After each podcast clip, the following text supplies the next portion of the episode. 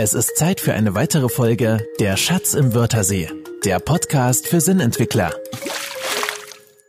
Auch heute lassen wir wieder die Mikrofone ins Wasser.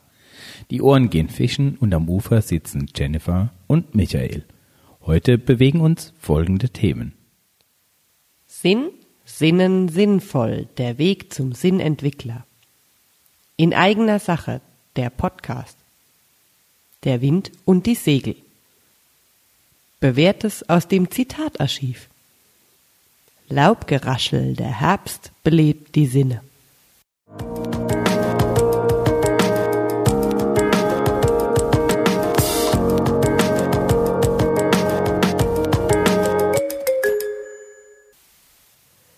Diese traumhafte Aussicht über die Küste, die sanfte Meeresbrise und das Wogen der Wellen lassen den Augenblick zum traumhaften Moment werden.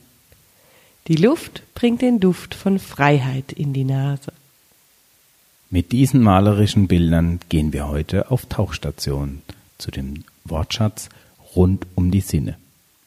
Was sich auf den ersten Blick als einfache Sammelbezeichnung unserer fünf Sinnesorgane gibt, offenbart uns auf den zweiten Blick eine weitere Tiefe.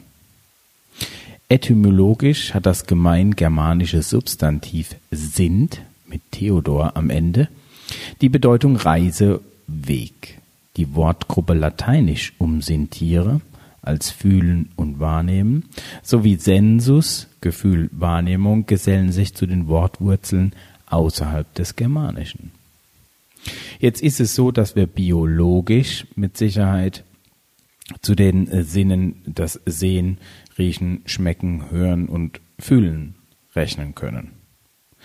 Nach Auslegung gibt es natürlich noch mehr. Hast du irgendwelche Ideen, die wir als Erweiterung für diese Liste nehmen könnten? Ja, zum Beispiel der Gleichgewichtssinn. Ah, ja. Und auch das Empfinden von Temperatur, also das Temperaturempfinden. Ja, genau. Dann hätten wir ja auch noch das Schmerzempfinden. Also auch biologisch irgendwo äh, verkoppelt. Was äh, ganz besonders ist, ist, dass zu diesem Sinn auch die Selbstwahrnehmung zu, hinzuzuzählen wäre. Also die Wahrnehmung unserer Welt geht über die Sinne, biologisch wie auch andere Sinne, die wir wahrnehmen können. Und sie lassen uns die Welt differenzieren. Das funktioniert auch mit unserer Sprache. Unsere Sprache hält ganz viele Wörter für uns bereit, mit der wir differenzieren können, was wir mit unseren Sinnen wahrnehmen. Zum Beispiel gibt es da Adjektive, um etwas zu beschreiben, was wir fühlen. Die Oberflächen, wie die beschaffen sind, zum Beispiel glatt oder rau, geriffelt, feinporig, sanft oder weich, samtig. Samtig ist auch ein Adjektiv, das wir sehen können. Wir können auch sehen, ob etwas harmonisch ist, ob etwas groß oder klein ist. Wir können schmecken, ob etwas bitter, süß, scharf, salzig ist. Und wir können hören, ob etwas laut oder leise ist. Wir können riechen, ob etwas würzig ist. Wir können riechen, ob etwas blumig ist. Dies ist nur eine kleine Auswahl, die zeigt, wie groß unsere Wahrnehmungsfähigkeit ist und wie viel, wie reich die Möglichkeiten der Beschreibungen sind. Hm.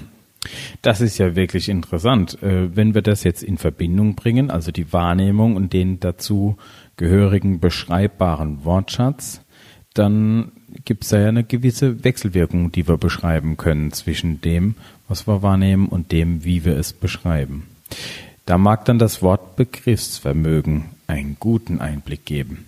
Mit allen Sinnen nach dem Sinn der Welt greifen. Produkthersteller wissen um den Wert der Sinne. Sie wissen vor allen Dingen um den Wert der Sinne ihrer Konsumenten. Strukturen, Klänge, Gerüche oder Formen können ganz bewusst gesteuert oder strategisch eingesetzt werden.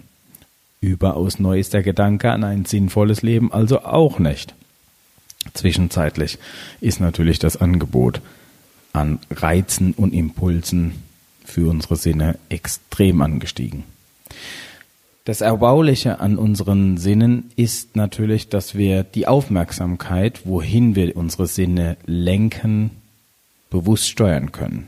Wir bestimmen, was wir unseren Sinnen zuführen. Sie dienen uns nämlich zum Beispiel auch als Gefahrenmelder. Ist ja ganz klar. Ähm, dass wir gewisse Dinge im Vorhinein schon erkennen können. In unserem heutigen Podcast werden wir uns dem Thema Killerphrasen nähern. Da sind natürlich unsere Sinne auch gefragt. Sie können uns da das Aufspüren einer solchen Killerphrase immens vereinfachen. Killerphrasen sind ein Bestandteil mancher Kommunikation und natürlich im Umfeld einer Idee der Sauerstoffräuber überhaupt. Teil unserer Idee ist es, sich auf Werte zu besinnen. Das legte den Grundstein zum Podcast für Sinnentwickler. Mit allen Sinnen das Tor zur Welt öffnen. Wir wünschen Ihnen eine gute Reise.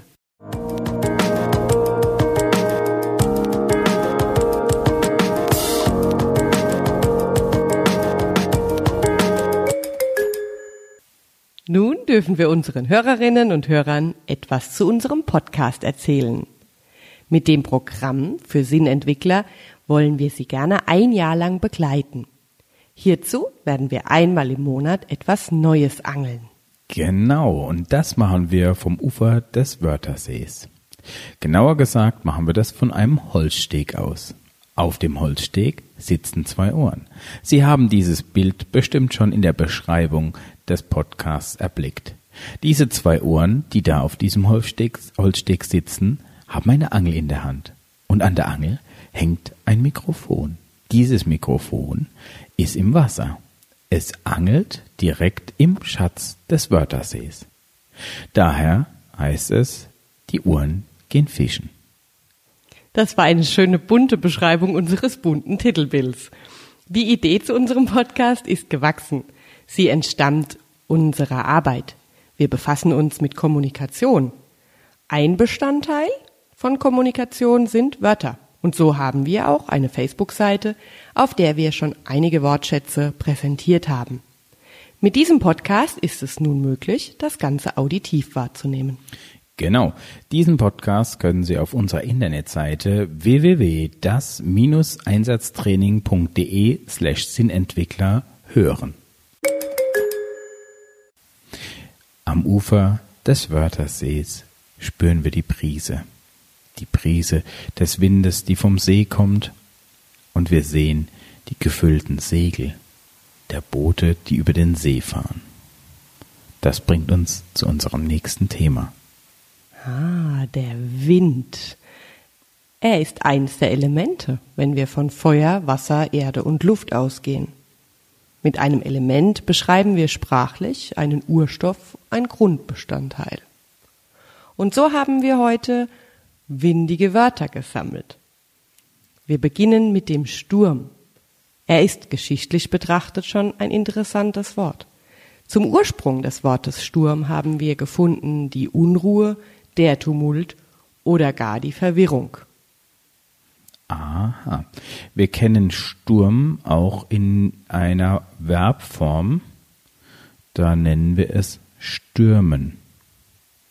Ja, das ist aus dem Militärischen eine Festung stürmen. Ah, ja, genau. Äh, was wir auch noch kennen, ist die Sturm- und Drangzeit. Ein Bestandteil ähm, der Geniezeit deutscher Dichtkunst und möglicherweise auch ein Bestandteil der Entwicklungsphase eines Menschen. Ja, sie beschreibt die innere Aufruhr und einen geistig-seelischen Trieb. Dann haben wir den Stürmer vom FC. Wie auch immer. Ja. Jedenfalls ist er essentiell für eine gute Torbilanz. Das nächste, was wir noch wissen und kennen, ist das Sturmglas. Dieses Thema haben wir bei Facebook bearbeitet. Dort gibt es auch ein Bild eines solchen Sturmglases zu erblicken.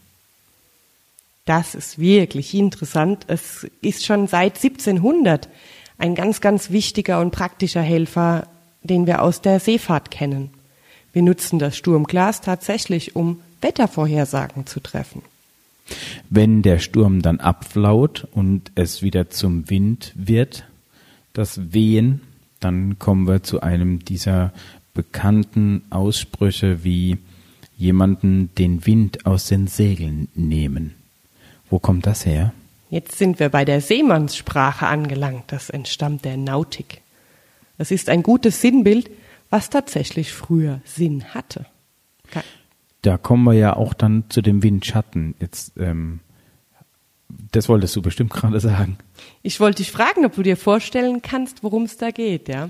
Ja, der Windschatten, das ähm, habe ich schon mal gehört, dass das wohl beim Segelfahren interessant ist, um einen Gegner äh, die Fahrt wegzunehmen. Stimmt das so? Ja, und so kennen wir es heute tatsächlich noch rein aus der Kommunikation. Ich kenne das noch vom Fahrradfahren. Wenn ich im Windschatten meines Vordermanns fahren konnte, war ich schneller. So. Ja. Ich war allerdings ja auch kein Segler, deswegen war ich nicht auf den Wind angewiesen, während ein Segelboot natürlich, was im Windschatten steht, dann auf den Wind eigentlich angewiesen ist, um vorwärts zu kommen. Gut, okay. Ähm, Nehmen wir ein Beispiel für die Situation doch einfach aus unserer Arbeit heraus. Wenn wir mit Teams arbeiten und jemand kommt beispielsweise mit einer recht guten Idee und irgendeiner tut das dann ab und nimmt ihm regelrecht den Wind aus den Segeln. Aha, dann kommen wir zu unserem Thema, die Kieler-Phrase. Die Kieler-Phrase, der berühmt-berüchtigte Sauerstoffkiller einer jeden Idee. Die Kieler-Phrase ist also sinnbildlich ein Satz, eine Aussage, die manchmal vielleicht auch unwesentlich getätigt wird und dem Ideengeber erstmal die Show stiehlt. ja, ihm etwas wirklich abtötet, also killen im wahrsten Sinne. Wir kennen noch ein anderes Wort für die Killerphrase, das ist wahrscheinlich geläufiger, das ist das Totschlagargument. Das klingt so gewaltig. Oh ja. Interessant ist natürlich herauszufinden, warum kommen Killerphrasen auf. Das ist ein großes Thema, da werden wir uns später nochmal ein Stück dem annähern. Kommen wir zu einem sanfteren Wort, was aus der Windfamilie stammt, und zwar dem Hauch. Ja, Zimt. Du meinst den Hauch von Zimt in der Luft? Ja. Weihnachtsplätzchen.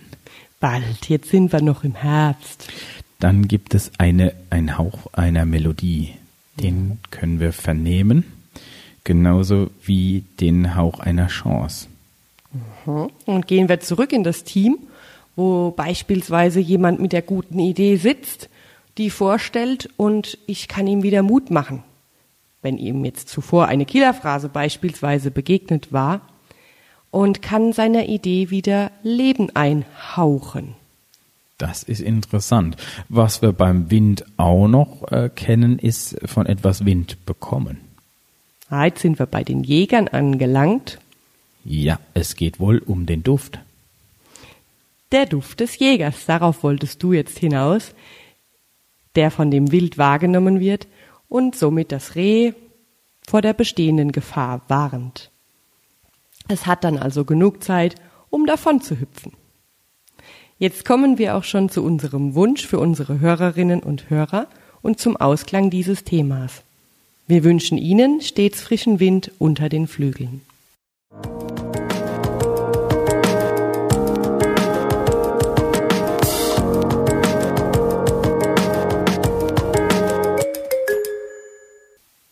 Zu unserem vorangegangenen Thema Wind haben wir etwas aus unserem Zitatarchiv gefischt. Michael, was hast du uns mitgebracht? Ja, ich habe uns ein Zitat von Henry Ford mitgebracht. Äh, wir bleiben ja bei dem Thema Wind. Äh, Henry Ford kannte sich mit dem Wind aus. Er sagte folgendes. Wenn alles gegen dich zu sein scheint, dann erinnere dich, dass ein Flugzeug nur gegen den Wind abhebt und nicht mit dem Wind. Henry Ford kannte sich also nicht nur mit dem Wind aus, sondern auch mit dem Starten gegen diesen Wind.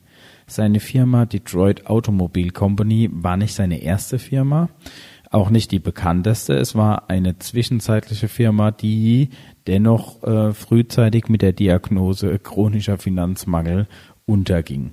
In der Folge brachte Henry Ford es zu beachtlichen Erfolgen mit der Henry Ford Company. Das ist schon eine Unternehmung, die weitaus bekannter ist. Interessant ist, wie er es dazu gebracht hat. Er trat in Autorennen an. Er hat äh, während diesen Autorennen doch äh, große Erfolge erreicht, obwohl er gegen erfahrene Rennfahrer antrat und er jetzt ein weniger erfahrener war. Er hat dort neue Technologien zum Beispiel eingesetzt bei diesen Autorennen und hat ähm, als Ersatz für den Vergaser zum Beispiel einen Verdampfer eingesetzt. Er gewann damit. Spürsinn und das Wahrnehmen einer Chance gehören zum Erfolg wie das Segel zum Wind. Jennifer, was hast du gefunden? Ich habe ein passendes Zitat gefunden, dessen Autor unbekannt ist. Vielleicht handelt es sich hier um ein chinesisches Sprichwort. Es heißt, wenn der Wind der Veränderung weht, suchen manche im Hafenschutz, während andere die Segel setzen. Statistisch werden wir mit Sicherheit mehr Menschen treffen, die das Gewohnte gerne beibehalten wollen, in ihrem sicheren Hafen bleiben wollen. Wir werden mehr finden als die, die motiviert mit dem Wind der Veränderung segeln.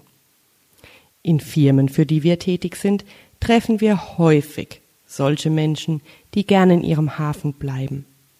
Da begegnen uns dann auch schon mal die sogenannten Killerphrasen, die Totschlagargumente. Ein berühmtes habe ich dabei auch noch mit einem Zitat gefunden. Es war angeblich Napoleon I der damals über die Dampfmaschine von Robert Fulton sagte, was? Sie lassen ein Schiff gegen den Wind segeln, indem Sie unter Deck ein Feuer machen? Ich habe keine Zeit, mir solch einen Unsinn anzuhören. Welch gewaltige Killerphrase. Doch was machen denn diese? Sie dienen dem Schutz. Sie dienen dem Schutz derer, die in ihrem Hafen der Sicherheit bleiben wollen, in ihrem Gewohnten drin bleiben wollen. Wir gehen nun mit unserer Arbeit und achtsamen Spürsinn dieser Angst auf den Grund. Es geht also um die bewusste Lenkung der Aufmerksamkeit. Eine gesunde Ausgewogenheit setzt eben eine ausgeprägte Achtsamkeit voraus. Und das wiederum braucht einfach Übung und Erfahrung. So haben wir für Sie, liebe Hörerinnen und Hörer, eine leichte Übung mitgebracht. Ganz im Sinne der Selbsterkenntnis leiten wir Sie dazu an, selbst zu prüfen, in welchen Situationen setzen Sie die Segel und in welchen bleiben Sie in Ihrem Hafen. Das ist eine wirklich interessante Geschichte. Also mit diesem Dampfschiff. Ich bin fasziniert, ja. Wie schön es ist, dass äh, Fulton sich durchsetzte und wir mittlerweile mit unseren Geräten so schnell unterwegs sein können. Mit oder ohne Feuer unter Deck.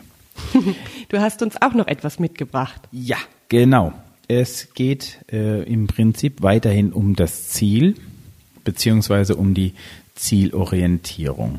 Das Zitat stammt von Michel de Montaigne er lebte von 1533 bis 1592. Das Zitat ist also schon etwas älter. Kein Wind ist demjenigen günstig, der nicht weiß, wohin er segeln will. Das Ziel im Blick heißt, den Sinn zu kennen. Dem Sinn folgt auf Schritt und Rücktritt das Glück, das kennen wir ja schon von vielen anderen Momenten. Mit dem Wandel in vielen Lebensbereichen stellen wir uns manchmal die Frage nach dem Sinn erst im Nachhinein, ganz zu schweigen von dem übernommenen Sinn. Also da stehen wir dann wieder vor dieser Herausforderung Glaubenssatz. Vielleicht auch vor der Herausforderung Killerphrase. Manchmal leben Menschen über Jahrzehnte einen Glaubenssatz, ohne ihn zu kennen. Oft ist die Frage, wie geht das? Kann ein Glaubenssatz so tief in Fleisch und Blut sitzen, dass er nicht auffällt? Und die Kernfrage natürlich, ist das überhaupt ein Hindernis? muss der Mensch diesen Glaubenssatz kennen. Es wird dann erst ein Hindernis werden, wenn Verbesserungsprozesse anstehen. Dazu will ich Ihnen eine kurze Geschichte erzählen. Es geht um eine Bank und deren zugeordnetes Callcenter. In diesem Callcenter arbeiten Menschen für die Bank und bearbeiten Probleme, Anfragen, Wünsche der Kunden der Bank. Diese Abteilung, das Callcenter, wurde aufgebaut mit einem Effizienzplan, maximaler Ausnutzung, maximaler Gewinn. Wenige Monate nach der Installation dieses Callcenters kam es zu den ersten Auffälligkeiten. Die Auffälligkeiten waren so, dass die Kundenkontakte pro Mitarbeiter extrem nach unten sanken, die Anrufdauer der Kunden stieg nach oben und gleichzeitig stieg die Fluktuationsrate enorm nach oben. Die Bank war ratlos. Sie schickte nach einem Beraterteam. Das Beraterteam beobachtete das über einige Wochen, das Treiben in diesem Callcenter. Die Lösung? Einfach und simpel. Der Schichtplan, der so stark auf Effizienz ausgelegt war, verhinderte, dass die Mitarbeiterinnen und Mitarbeiter dieses Callcenters sich in der Pause über den Weg liefen. Sie gingen getrennte Wege und folglich trafen sie in der Pause völlig fremde Menschen. Im Pausenraum war also Stille. Die Folge waren Frust und Vereinsamung. Das minderte die Produktivität und setzte das Zusammengehörigkeitsgefühl auf knapp unter Null. Mit einem neuen Schichtplan und dem daraus neuen resultierenden Pausenplan stiegen die Kundenkontakte innerhalb weniger Monate um ein Viertel und die Fluktuationsrate halbierte sich. Unsere Sinne geben uns Ein- und Ausblick auf unser Sein. Langfristig lohnt der Blick auf unsere Wahrnehmung und die daraus entstehende Sinnentwicklung.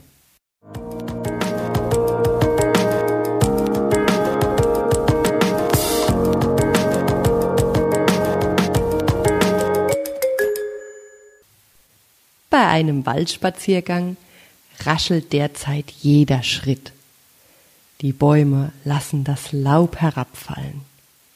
Unser nächstes Thema ist der Herbst. Eine Jahreszeit, die viele schöne Wörter mit sich bringt. Auch viele Farben bringt er mit. Doch vor allem bringt der Herbst etwas ganz Besonderes hervor. Die Ernte, die Früchte werden eingebracht. Dies geschieht wie vieles in der Schöpfung zum rechten Zeitpunkt. Schon Aristoteles sprach vom rechten Maß. Die Mitte war ihm nach das rechte Maß zwischen den Extremen des Mangels und des Übermaßes, also von zu viel und zu wenig. Ein Wort, was ganz eng mit der Jahreszeit verbunden ist, stellst du, lieber Michael, uns vor. Jawohl, es geht um das Herbsten. Herbsten ist ein Synonym für die Weinernte oder die Traubenlese. Die Traubenlese, also das Lesen der Weintrauben, die Ernte der Weintrauben ist etwas ganz Besonderes. Es berührt die Sinne. Ich kann davon berichten, da ich als kleines Kind selbst im Weinberg stehen durfte. Das war natürlich ein farbenfrohes Erleben. Es war bunt und klebrig. Mit voller Freude äh, gingen wir damals in diesen Weinberg und ernteten die Trauben, die dort so prächtig am Stock hingen. Diese Trauben, die füllten wir dann in unsere Eimer und die Eimer kamen dann über die in der Pfalz genannte Bütt. Auf dem Büttenträger, auf dem Rücken des Büttenträgers kamen die Trauben dann direkt zum Traktor und am Traktor wartete ein großer Anhänger, in dem die Trauben dann eingefüllt wurden. Es war natürlich keine lange Zeit, die es bedarf, bis wir alle klebrig waren. Alles war klebrig. Die Schere, die Schuhe, die Hose, alles klebte.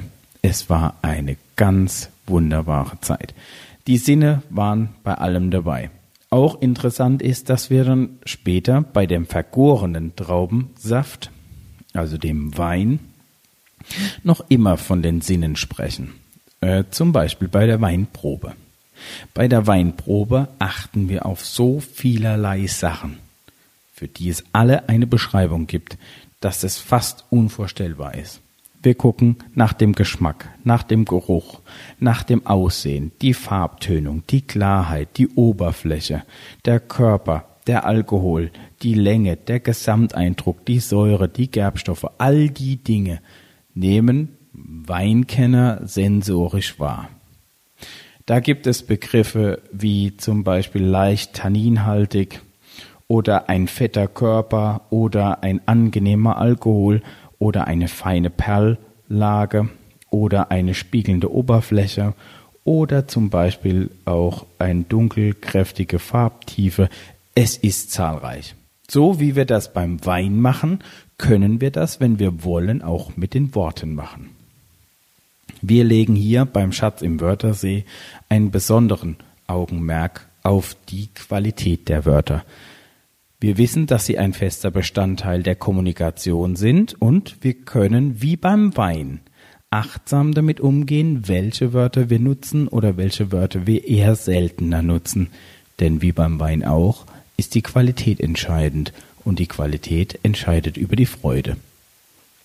Michael, ich danke dir für den schönen Ausflug in deine Kindheit in den Weinbergen.